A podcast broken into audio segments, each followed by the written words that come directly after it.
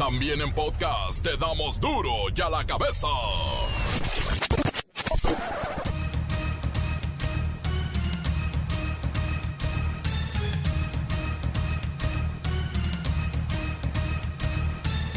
Viernes por fin, viernes 5 de junio del 2020. Yo soy Miguel Ángel Fernández y esto es duro y a la cabeza sin censura.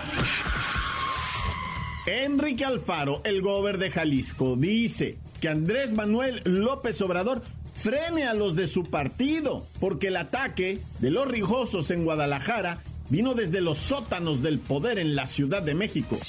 Esos hechos ponen en evidencia que detrás de todo lo que está sucediendo en este caso en Jalisco hay intereses muy precisos y muy puntuales construidos desde la Ciudad de México, desde los sótanos del poder, que lo que buscan es dañar a Jalisco, no a su gobierno necesariamente, dañar a nuestro Estado, lastimar a nuestro Estado en un momento difícil como el que estamos viviendo en medio de una emergencia sanitaria. El presidente López Obrador también le responde, no tiro la piedra y escondo la mano. Si el gobernador tiene pruebas, que las dé a conocer. Si tiene el gobernador pruebas, que las dé a conocer.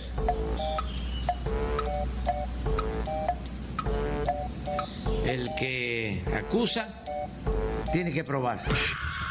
El saldo de ayer es de al menos 26 detenidos, tres patrullas incendiadas y un saldo millonario en destrozos por las protestas y fuertes disturbios en Guadalajara por la muerte de Giovanni López, un joven que había sido detenido por la policía supuestamente por no usar tapabocas en medio de la pandemia. Este viernes 5 de junio finaliza el programa de educación a distancia Aprende en casa. Lo que sigue se llama Verano Divertido.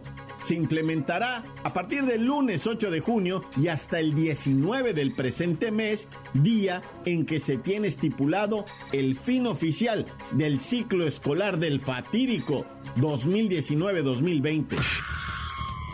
Van más de 6.600.000 casos de coronavirus en el mundo. Estados Unidos se ha mantenido como el país más afectado por la pandemia después de haber registrado 1.872.000 casos de COVID-19. Malos hábitos nos están costando caros en la cuarentena, principalmente el insomnio. No dormir es lo que sube la neurosis en la gente. El reportero del barrio y la viuda negra Betsabe le abrió la puerta a su amante y a los asesinos de su esposo. La bacha y el cerillo nos tienen, buen. Todo este drama del Billy Álvarez, el Cruz Azul y algunos otros datos en los que está inmiscuido la Federación Mexicana de Fútbol. Comencemos con la sagrada misión de informarle, porque aquí no explicamos las noticias con manzanas, no, aquí las explicamos con huevos. Llegó el momento de presentarte las noticias como nadie más lo sabe hacer. Los datos que otros ocultan, aquí los exponemos sin rodeos. Agudeza, ironía, sátira y el comentario mordaz. Solo en duro y a la cabeza. ¡Arrancamos!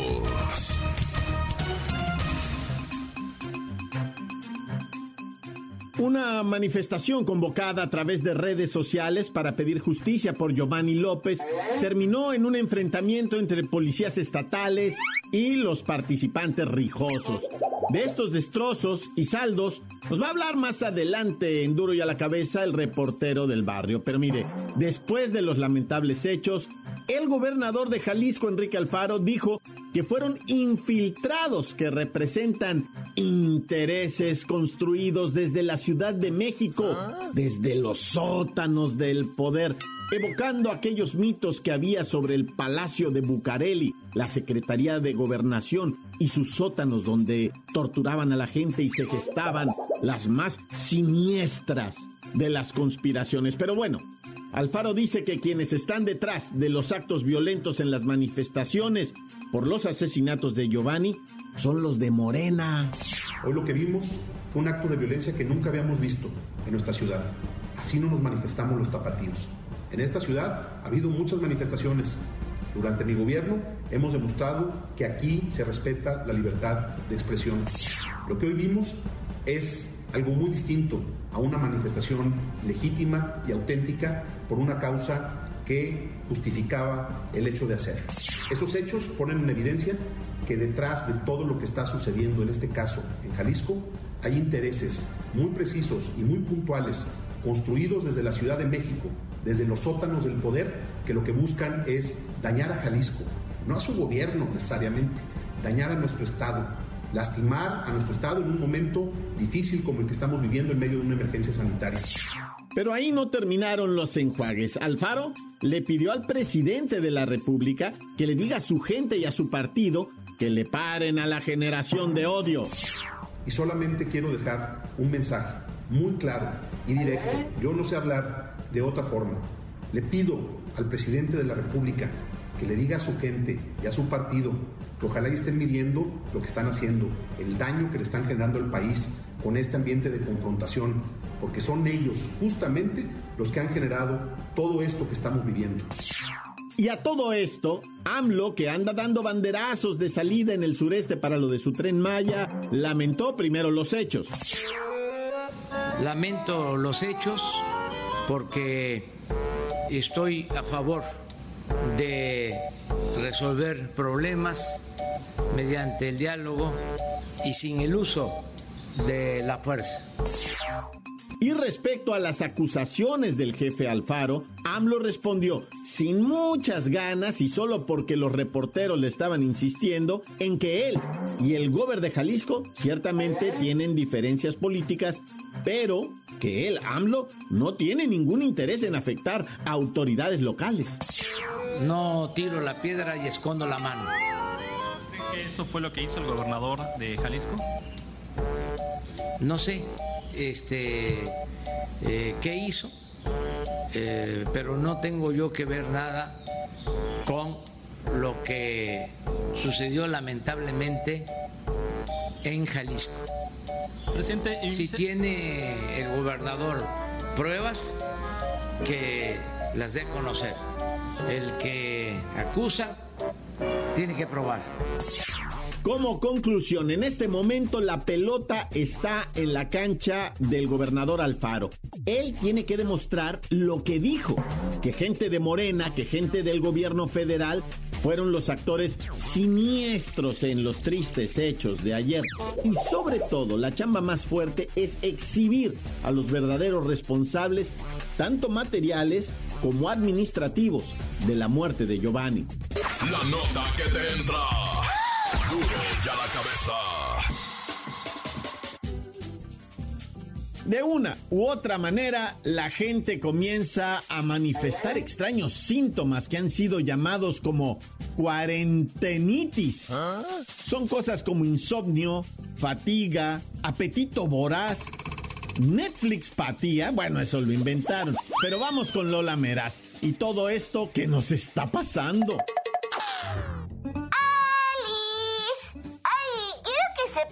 Personas que pasan todo el día en casita por el confinamiento de COVID-19 no gastan la misma cantidad de energía de antes. Por eso en las noches no tienen sueño y aparece el insomnio. Es por esto que los especialistas del IMSS recomendaron disminuir el tiempo de ver televisión o estar en menor contacto con equipos móviles como tabletas o celulares, ya que el cerebro no descansa, sobre todo durante las noches, y por eso hay tantas alteraciones. Aunque ya se ve muy cerca el momento de abandonar la cuarentena, por favor, Lola Meraz, danos unas últimas recomendaciones. ¡Claro! Primero, se debe realizar una rutina antes de dormir para ayudar al cuerpo a prepararse. Es como irle avisando que llegó la hora de cerrar todo lavarse los dientes, apagar los celulares y dejarlos cargando fuera de la habitación, apagar la tele, no consumir alimentos dos horas antes de acostarse y sobre todo no andar en pijamita todo el día, sino hasta la hora de dormir. Son rutinas que el cuerpo entiende. Ahora que la mayoría de las personas están realizando home office, es súper importante que pongan un horario para realizar el trabajo y no estar todo el día haciéndolo porque terminan súper estresadísimos. Algunos se quedan pegados a la pantalla hasta la noche, lo que impide la relajación para alcanzar el sueño anhelado. Bueno, en la mayoría de los casos la gente se cansa más de no hacer nada o ante el aburrimiento están prefiriendo pues pasar tiempo pegados a los dispositivos móviles, acostaditos en la cama, comiendo, viendo la tele y todo esto favorece pues eh, quedarse de repente dormido un rato y luego despertar y luego dormir otro rato, no bueno. Aprender relajarnos. Respiremos. Ya falta muy poco.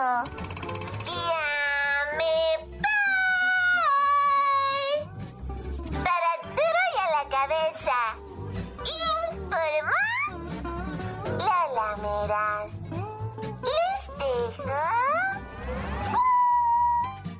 Un pedacito de mí. El que quieran.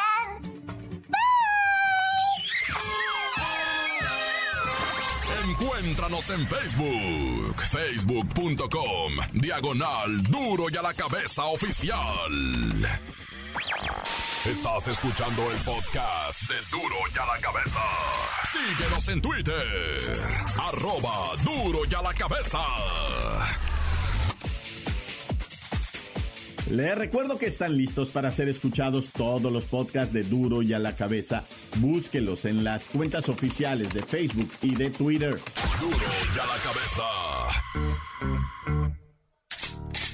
Ahora es tiempo de escuchar al reportero del barrio y la triste historia de la señora, la viuda negra, la Betsabe.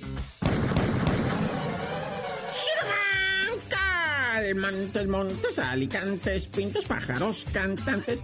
Oye, ¿sabes qué? Ah, eh, fíjate que yo como buen reportero, ¿verdad? Me puse a revisar todas las redes sociales para tratar de entender qué es lo que había pasado ayer en Guadalajara. Y me encontré mucha gente que a través precisamente de Facebook, de Insta, se pusieron de acuerdo para llegar a las manifestaciones el día de ayer, ¿verdad? En Guadalajara. Y, y empezarse, pues, obviamente a coordinar y todo ese rollo por el asesinato por parte de una autoridad, yo no sé si de Jalisco, yo no sé si municipal, porque ahorita de repente como que, no, pero no eran de Jalisco, eran del municipio, de allá, de Ixtlahuacan, de los Tompiates, que quién sabe qué. No, no, no, o sea, es autoridad y, y- y fue abuso de autoridad, pero bueno, tristemente se llevan a cabo manifestaciones y resulta ser que los mismos manifestantes de repente se convierten en testigos al ver que una fracción va de los rijosos. Se ponen bien violentos, pero desde un principio se empezaron a poner violentos. De hecho, empezaron a rejuntar piedras, porque uno se pregunta de dónde sale tanta piedra, va. Pues que revientan las jardineras, las macetas, van destrozando todo. Y ya ese plan de la violencia y todo ya venía estructurado, ¿eh? O sea, sí se mira cómo la raza, ¿verdad? Va directamente a hacer el desmán total y absoluto, pero mira, la- cuando la turba se sale de control no hay manera. Y pues echarle acusaciones, a ver, eh, eso sí está triste, ¿eh? Que se haya poli- politizado todo esto. Mejor, este, responsables, culpables, tanto policías como manifestantes y que la justicia se encargue de esto en contra de todo lo que pasó, ¿ah? Pero nada de, señalamientos nomás y yo me lavo las manos, ¿eh? Ahí cuidado. Queremos responsables, eh, por supuesto, por parte de la policía y de los jefes y de quien haya. Y también responsables por parte de los rijosos que paguen, a como no. Otro chisme, ¿verdad? Y digo chisme, pero es en realidad una nota muy triste ocurrida, bueno, desde el 21 de mayo pasado en el que asesinaron, ¿verdad? A un político eh, ex servidor público en el gobierno de, Peña Nieto, ¿verdad? El señor Gamboa Lozano. Eh, acusado también, el señor Traicola está acusado de malversación de 200 y tantos millones de pesos. Pero aparte de eso, el pasado mayo, el 21 de mayo, entraron asesinos a su casa y lo mataron a él. a su señora madre, a tres de sus carnales. A él lo agarraron en el estacionamiento y, y adentro de la casa una alberca, una palapa, una casa hermosa, ¿verdad? Ahí en Temisco me los tiraron al piso en, la palapa, palapa desayunador, ¿verdad? Y, me los pusieron así en el zacate a los tres hermanos y a la señora, mamá de, del señor Gamboa, y los asesinaron también, ¿verdad? Pues resulta que, a quien, quien fue detenida fue la Betsabé. ¿Ah? La Betsabé era la esposa de don Alfonso Gamboa Lozano. Ella era la esposa, ella es la que les abrió la puerta, les dio el código de la puerta de seguridad de la casa para que entraran. Ella les abrió el zaguán, el portón. Ella fue. Y sabes qué es lo peor? Que era amante de uno de los asesinos. Y los asesinos eran los escoltas de don Gamboa Lozano y su familia. Eh, pues por eso tanta confianza, por, por eso tanta movilidad tan a gusto, ¿verdad? Lo más triste, pues, está detenida la Betsabé, está detenido otro de los asesinos pero no el principal, un mentado Carlos José, que era amante de la Betsabe. O sea, hazme el favor el drama. La Betsabe era novia, amante pues, de, del asesino principal, que era escolta de, de, don Gamboa Lozano. Hijo, yo por eso me persigno. Dios conmigo yo con él. Dios delante y otras del tan tan. Se acabó corta. La nota que sacude. Duro, duro ya la cabeza. Muy bien, llegó el tiempo. Antes eh, de ir al comercial, por favor, vamos a escuchar estos maravillosos mensajes que llegan a nuestro WhatsApp. Es el 664-485-1538. ¿Qué pasotes con esos zapatotes? Eh, duro y a la cabeza, perdón, duro y a la cabeza. Antes que nada quiero agradecerles a todos ustedes, ¿Ah? a todo su, su, gran equipo que la verdad está muy, perdonen la palabra, pero muy no y pues por mandarme saludos, por hacerme llegarme mensajes a toda a esa bella República Mexicana y pues sigan así, la verdad, ah, vamos a llegar muy lejos, digo, van a llegar muy lejos. ya me anda colgando de su triunfo, de sus éxitos. Y, y, pues aquí me lo va a hacer la competencia mi compa, el reportero del barrio. Saludos. Porque aquí en Denver está muy canijo las, las manifestaciones. Ahorita eso por lo de mi compa Floyd. En paz descanse. Pero hay mucha gente que está haciendo sus desmanes y luego aparte trae su bandera de México quemándonos a nosotros los latinos. Eso no es bueno. Y pues ya que estoy aquí, quiero aprovechar para mandar unos saludos a mi brother, ¿qué digo mi brother? Mi, mi hermano, que, que es mi hermano de sangre, Omar Rodríguez Renal, que está en estos momentos pintando y diario escucha duro ya a la cabeza o a la cabeza. Cuídense y bendiciones para todos ustedes y protéjanse porque todavía no se acaba el virus. Tan tan, corta duro y a la cabeza. Quiero mandar un saludo a Miguel Ángel Fernández, a la Bacha y el Cedillo, al reportero del barrio, a Pepinillo, a la maestra Hortensia Simbarón, a Godínez, a Luisiro Gómez Leiva, a Lola Meraz, a, Kerry Cabezle, a Siri y, a todos los amigos de Duro y a la Cabeza. Encuéntranos en Facebook, facebook.com, diagonal Duro y a la Cabeza Oficial. Esto es el podcast de Duro y a la Cabeza. Tiempo de deportes con la bacha y el cerillo.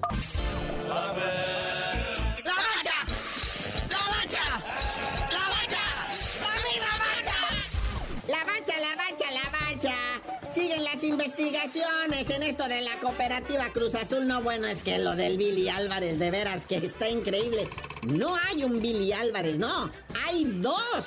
Así es, carnalito. Siguen sacando más basura y más cochinero en toda esta cuestión de la cooperativa Cruz Azul. Ahora resulta que hay dos Billy Álvarez. Billy. El Billy Álvarez original que nació en 1945 por ahí. Y tienen registrado otro Billy Álvarez que nació en 1980. Hay como 40 años de diferencia ahí. Ya te imaginarás el transerío, el movedero de propiedades, de lana. Pero fíjate, esto no es de extrañarnos, carnalito. Ya hace un par de años había pasado lo mismo con Grupo Unilife.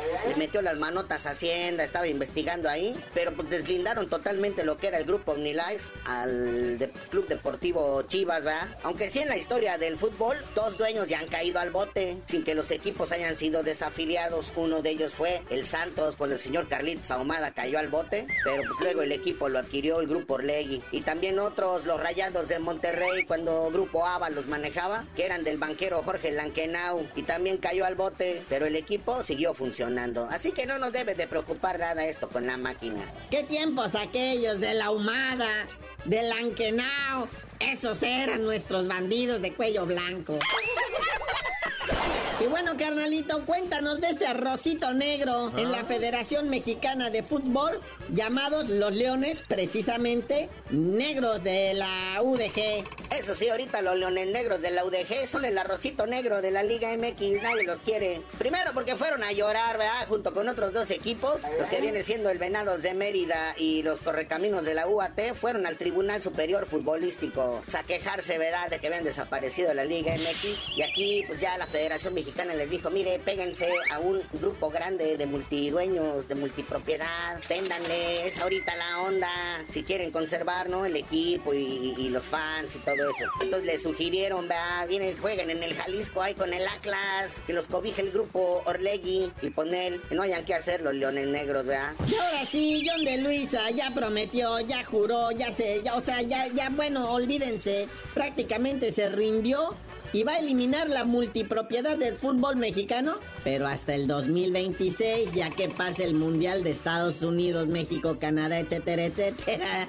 Es colmilludo. Pero sí, Gian Infantino ya le jaló las orejas a John de Luisa y dijo, a ver qué vas a hacer, muñeco. Y John de Luisa ya le prometió que para el 2026, cuando se va a jugar el Mundial aquí en México y Estados Unidos, ya va a desaparecer la multipropiedad y va a regresar el ascenso y descenso. Eso le costó la chamba a Necio de María, ¿eh? También se fajó los pantalones y para el 2018 dijo, a ver, se acaba la multipropiedad y que me lo corren todos los dueños. Así que pues John de Luisa tiene asegurada la chamba hasta el 2026. Y bueno, carnalito, ya vámonos, no sin antes felicitar al Gulit Peña que podía regresar a la primera división. Por ahí dicen que lo pueden reclutar el Mazatlán FC. A ver si ya deja de chupar. Pero tú no sabías de decir por qué te dicen el cerillo. Hasta que el Gulit tenga firmado ese contrato millonario, les digo. Y se pinche unas chelas, naya.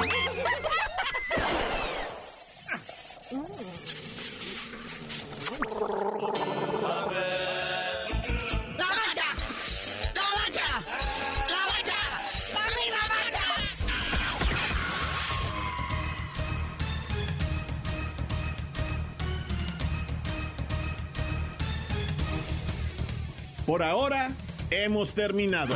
No me queda más que agradecerle y por supuesto también recordarles que en Duro y a la cabeza no explicamos las noticias con manzanas, no. Aquí las explicamos hm, con huevos. Por hoy el tiempo se nos ha terminado. Le damos un respiro a la información, pero prometemos regresar para exponerte las noticias como son. Duro y a la cabeza es Miguel Ángel Fernández, Arturo González, Evi González y la producción de Luis González, el señor X. Una producción original de MBS Radio.